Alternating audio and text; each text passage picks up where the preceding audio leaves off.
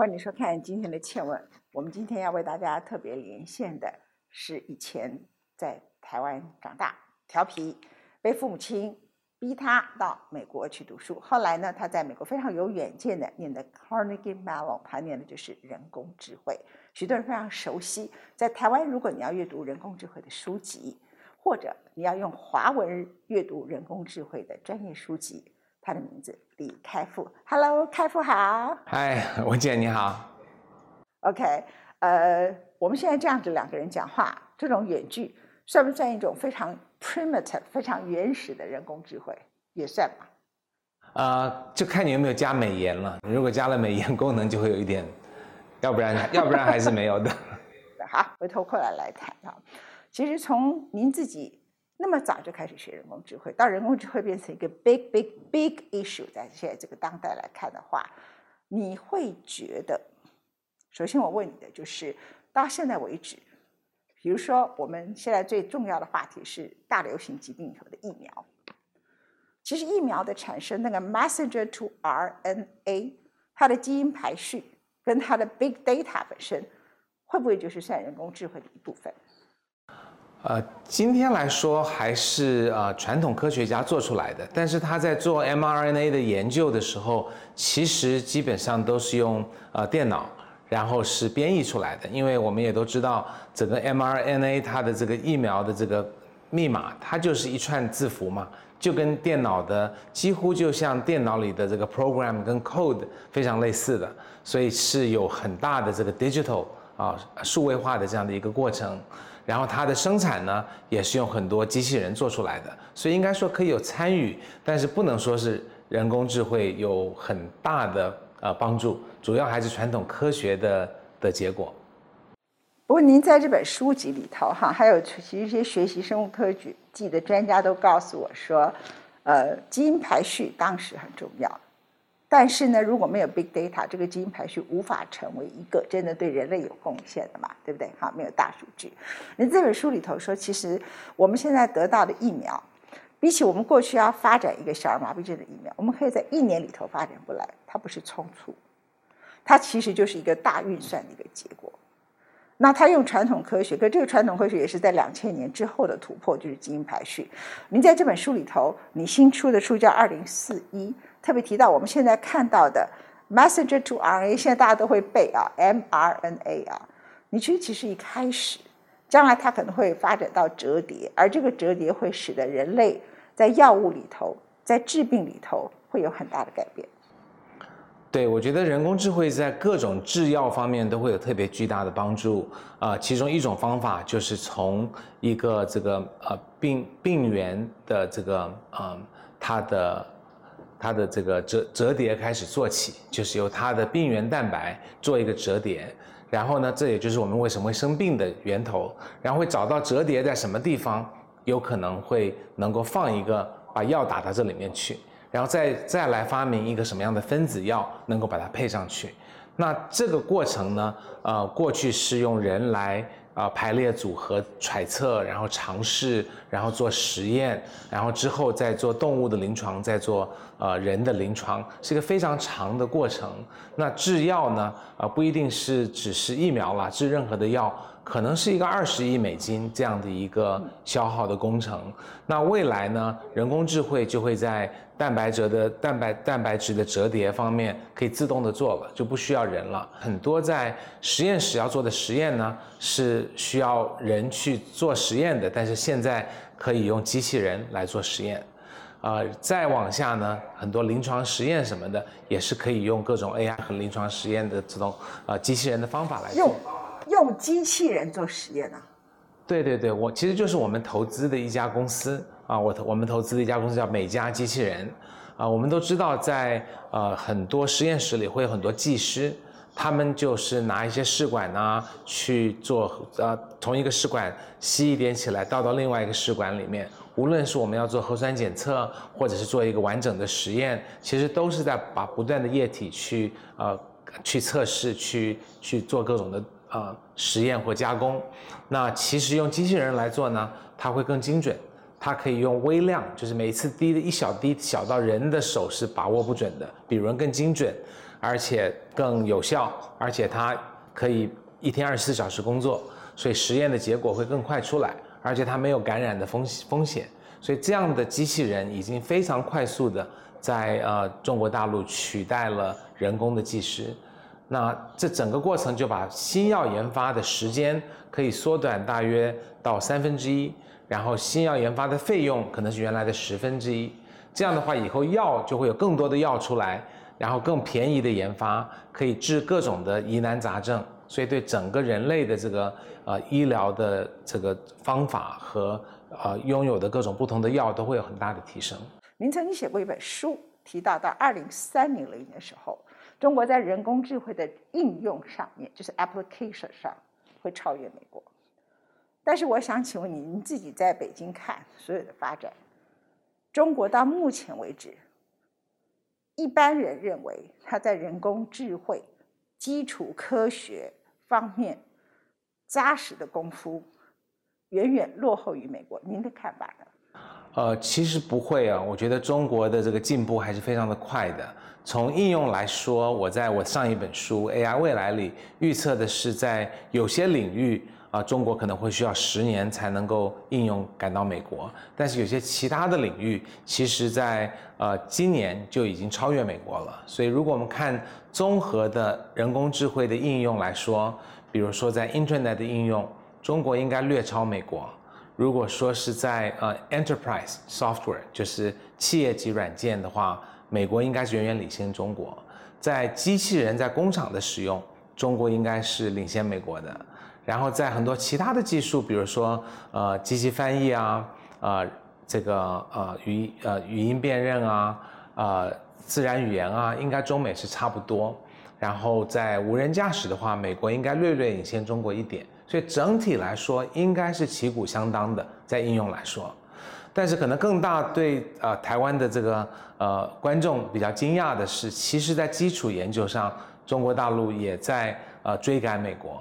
啊，如果说我们要讲诺贝尔奖、图灵奖得主，那当然美国是远超中国的，可能十五比一啊。但是如果说我们看论文的数字的话，中国其实在两年前就超过美国了。如果我们看比较好的论文的话，中国其实去年也超过美国了。那哪怕我们说是最好的百分之十的论文，中国也会在未来两年之内超过美国。所以应该是说，中国的年轻科学家量特别多，起来的特别快。所以，除非是特别。顶级的这种已经可以得 lifetime achievement 对人工智慧三十年、四十年、五十年贡献的这种超级突破型的科学家，这种中国不多之外，其他的基础研究基本已经快要赶上美国了。欠缺的就是那些突破型的诺贝尔奖的人，但是这些还可能还需要十几二十年，但是这并不影响啊中国的这个啊啊人工智慧的科研和发展。嗯。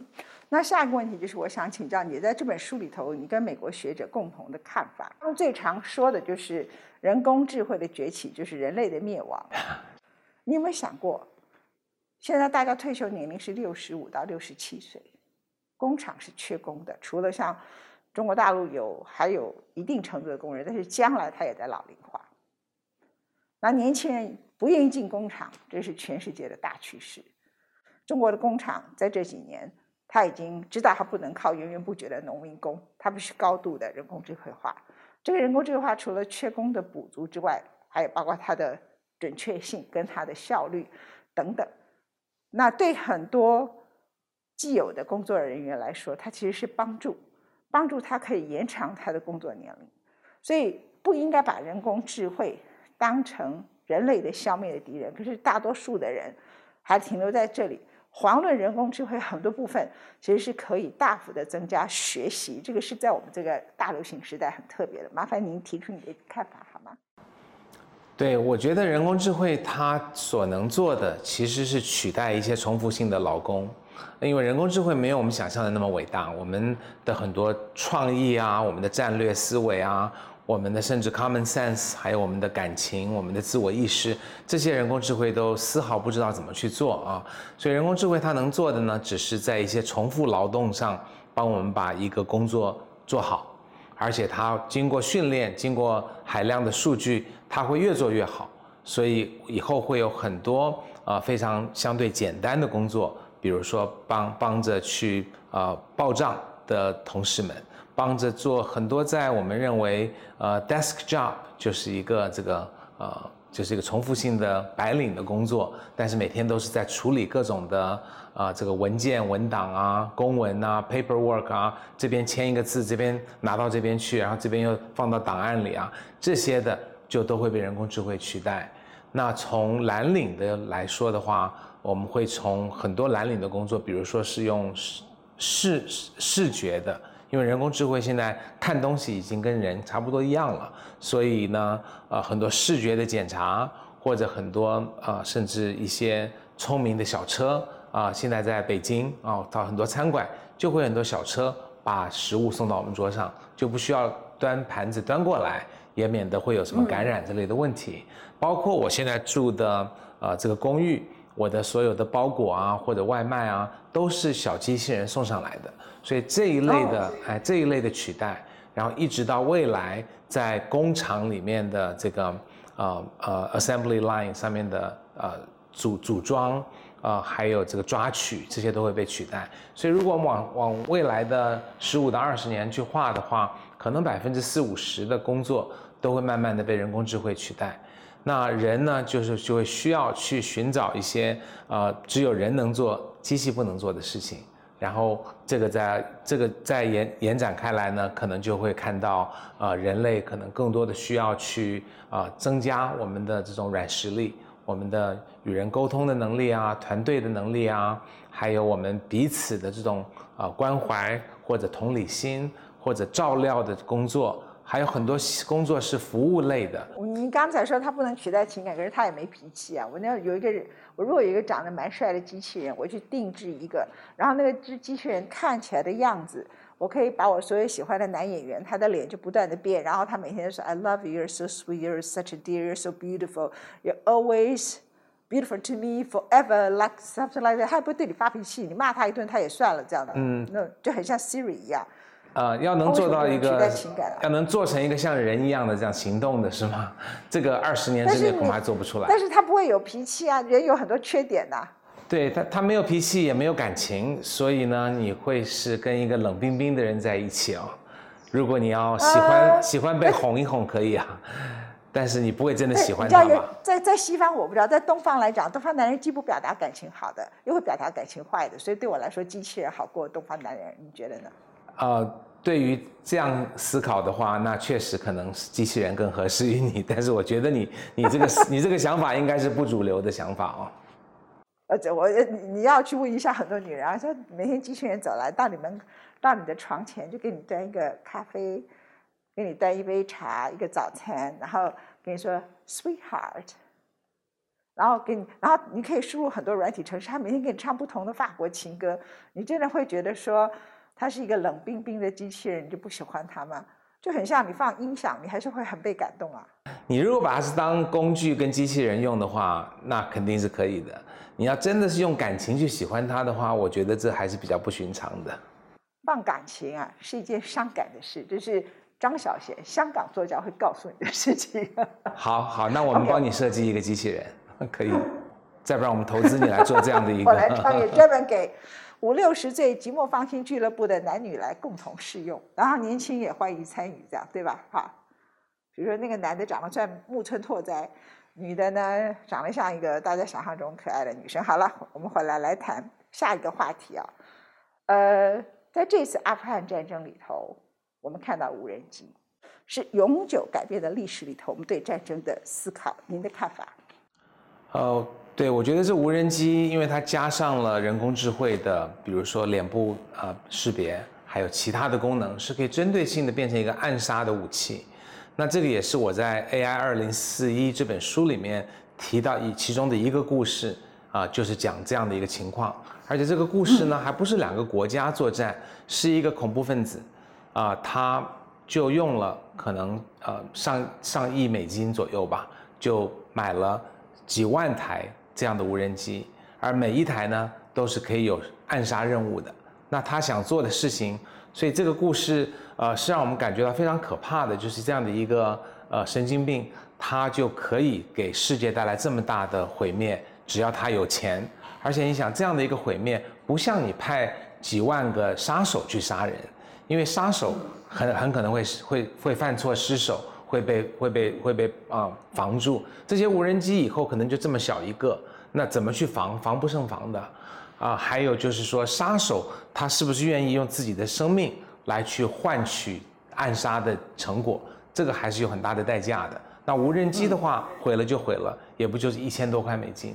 啊，至少至少是可以用普通的无人机来做，不是那种军用无人机，那个就贵了。所以我觉得这个对未来的整个战争，还有对付恐恐怖分子这些方面，啊，都是很大的挑战。所以我刻意的在这本书里面，AI 二零四一书里面，呃，唯一的一个比较负面的故事，也是不是一个喜剧结局的故事，就是这个故事。因为我还是希望大家能警惕这样的一个技术。它可能带给呃这个坏人的杀伤力是非常巨大的。不过，就像所有工业革命，你不太可能期待工业革命带来的都是美好，也不可能说它都是负面。我想，人工智慧就是带领我们进入另外一个新的时代，就像当年工业革命的崛起一样，在十八世纪的末期。对。那回来来谈一下，就是您的这本书，你刚刚提了几次“二零四一”啊？我想你已经快要变成一个。很重要的人工智慧的传播者，在这个时代里面啊，那我想请您谈一谈，就说你觉得到现在为止，整个人工智慧对人最大的贡献，除了我们刚开始讲这一次的疫苗，其实有一部分就已经使用了人工智慧，否则它开发的时间不会这么短。你想象，如果现在这个大流行是二零二零年的状况，是没有疫苗。持续十五年，像当年的小儿麻痹症的开发，或是持续好几年，像当年的西班牙大流感一样，那世界会是什么状况？难以难以想象哈。那这其实已经算是一个人工智慧一个小小的突破跟贡献。虽然对你来说，这里头使用的传统科学还是高过于人工智慧，但你会觉得在现在这个时代里头，除了工厂之外，对一般我们现在我们访问你的时候，有很多看的人。特别是他们是三四十岁的创业者，或是他们是三四十岁里头可以应该要赶快去学习的，或是二十几岁的，或者十几岁还在在学的人，他们最应该注意学习人工智慧里头什么样的方向跟领域，而不要第一个想到的就是说他会杀人。他会取代人的工作，而是他怎么去好好的学的。尤其我问你的地方是在台湾，因为台湾对人工智慧，我坦白说，在教育体系里头不够重视。请讲。好，这可能分成两个部分，一个就是说我怎么能够更懂人工智慧，因为当这个技术来了，我希望能把握使用它。啊，这点的话，我觉得喜欢理工科的啊年轻朋友，我觉得就应该把这个当做一个学科去学。啊，在很多的系里面都会可能学到很好的课，现在也有很多好的这种课程啊，呃呃，这个软软体啊可以使用的，都可以来教材，网上的这个 Open Courseware 都非常的好，就直接进去学这个东西就好了。你会最特别推荐 specific 哪几个学校的课程在 Open Course？呃，可能还是 Coursera 跟 Udacity。这两位都是也都是我的朋友，人工智慧的专家。Coursera 上是吴恩达博士的课程，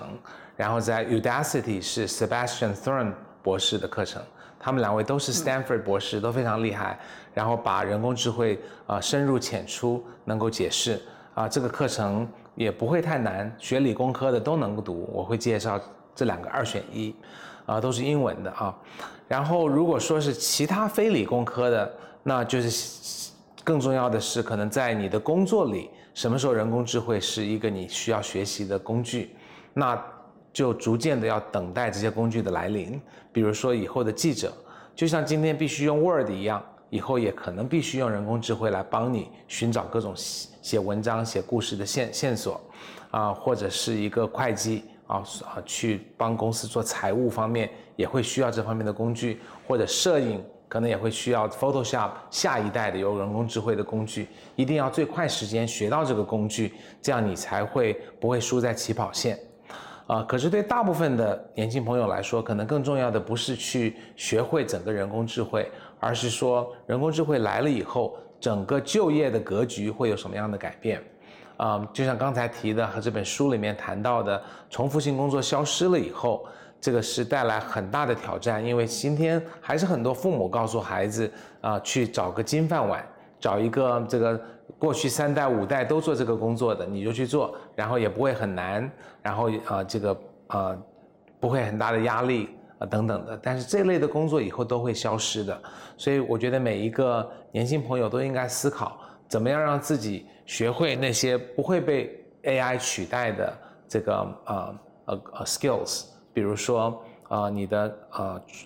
创造力，或者是呃沟通的能力，或者是同理心，或者是怎么样跟人大家在一起工作，这些反而会变成 soft skills，会变得更更更重要。那会在这种课程多花点时间，还有就是要学自己真的最爱做的事情。因为未来你不只是跟同龄人竞争，人工智慧也会来抢你的饭碗，所以一定要做自己爱做的事情、擅长做的事情，这两者往往是呃合而为一的，这样的话才能够保证自己会有竞争力。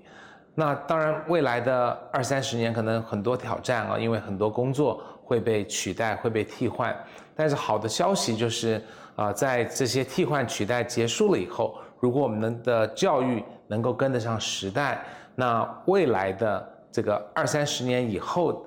步入职场的人就再也不用担心自己还需要做重复性的工作了，就真的能做自己擅长而且爱做的工作。所以我想补充刚才开复所说的，就是也听听开复的 response，就是说，其实即使你是理工科的人，如果你对人类世界没有足够的关怀，你就很难产生发明。您的看法呢？呃，对，肯定是这样的。我觉得这个我们可以多次看到啊，比如说，嗯，Steve Jobs，他他其实就具备了这种文科生的情怀，还有一些理科生的这种解决问题的能力，所以才能做出苹果这样伟大的公司。啊，我我自己也是，其实我我的大学是读的是文科，虽然后来转了 Computer Science。所以之后呢，又去学了理工科，这两者的交集啊，尤其是读了这些世界名著啊，啊，还有跟更多人更会谈一些哲学问题啊，会让我们更有情怀。我觉得这也是一个非常正面的事情。所以换句话说，疫情之后，后疫情时代，人们可能会发现，不在的工作永久不在了，然后它完全是一个新的状况。那那个时刻，新的状况里头，最多的就是人跟人的关系变接触是另外一种形态的。可是呢，你们想象中的很多工作就永远消失了。然后小型的 Robot 被大量的使用，不管是可以飞的，或是可以送的，或是诸如此类的。您觉得自己要设想一下后疫情时代，我们所看到的人工智慧它带来的对所有工作跟生活起居的影响，开复您想象一下好吗？好，我觉得它是会加速啊，这个用机器和算法来取代人这样的一个过程，包括刚刚你说的这个机器人啊，在家居、在啊商业、在餐馆都一样的，就像去餐馆，现在去北京的海底捞，很多都是机器人送餐送肉过来。那以后疫情没有了，其实还是一样的状况。那同时呢，我们在美国看到的。是美国的很多人 work from home，因为在呃中国的话，呃需要在家工作只有可能两个月左右，在美国是持续了一年半甚至更长，而且以后很多美国人都会在家工作，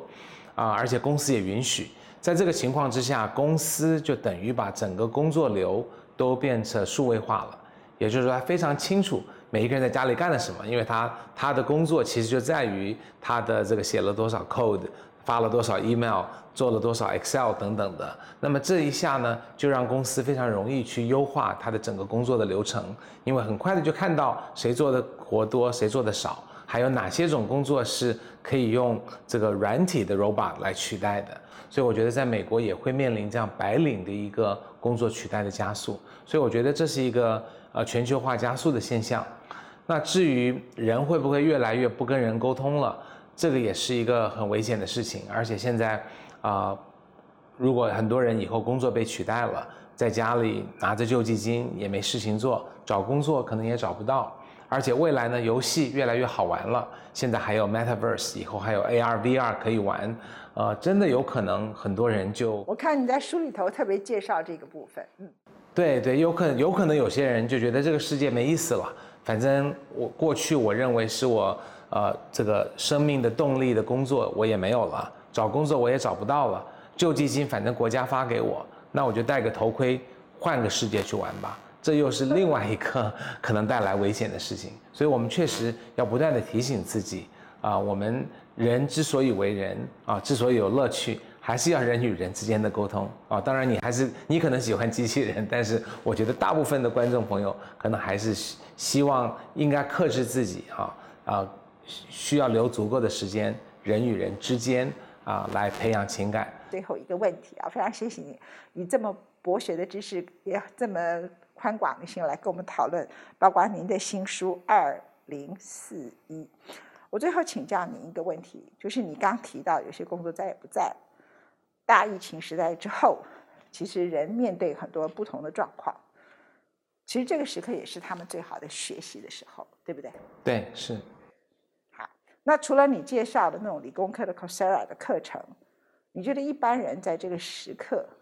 除了看您的二零四一的书籍，他应该在这个时刻特别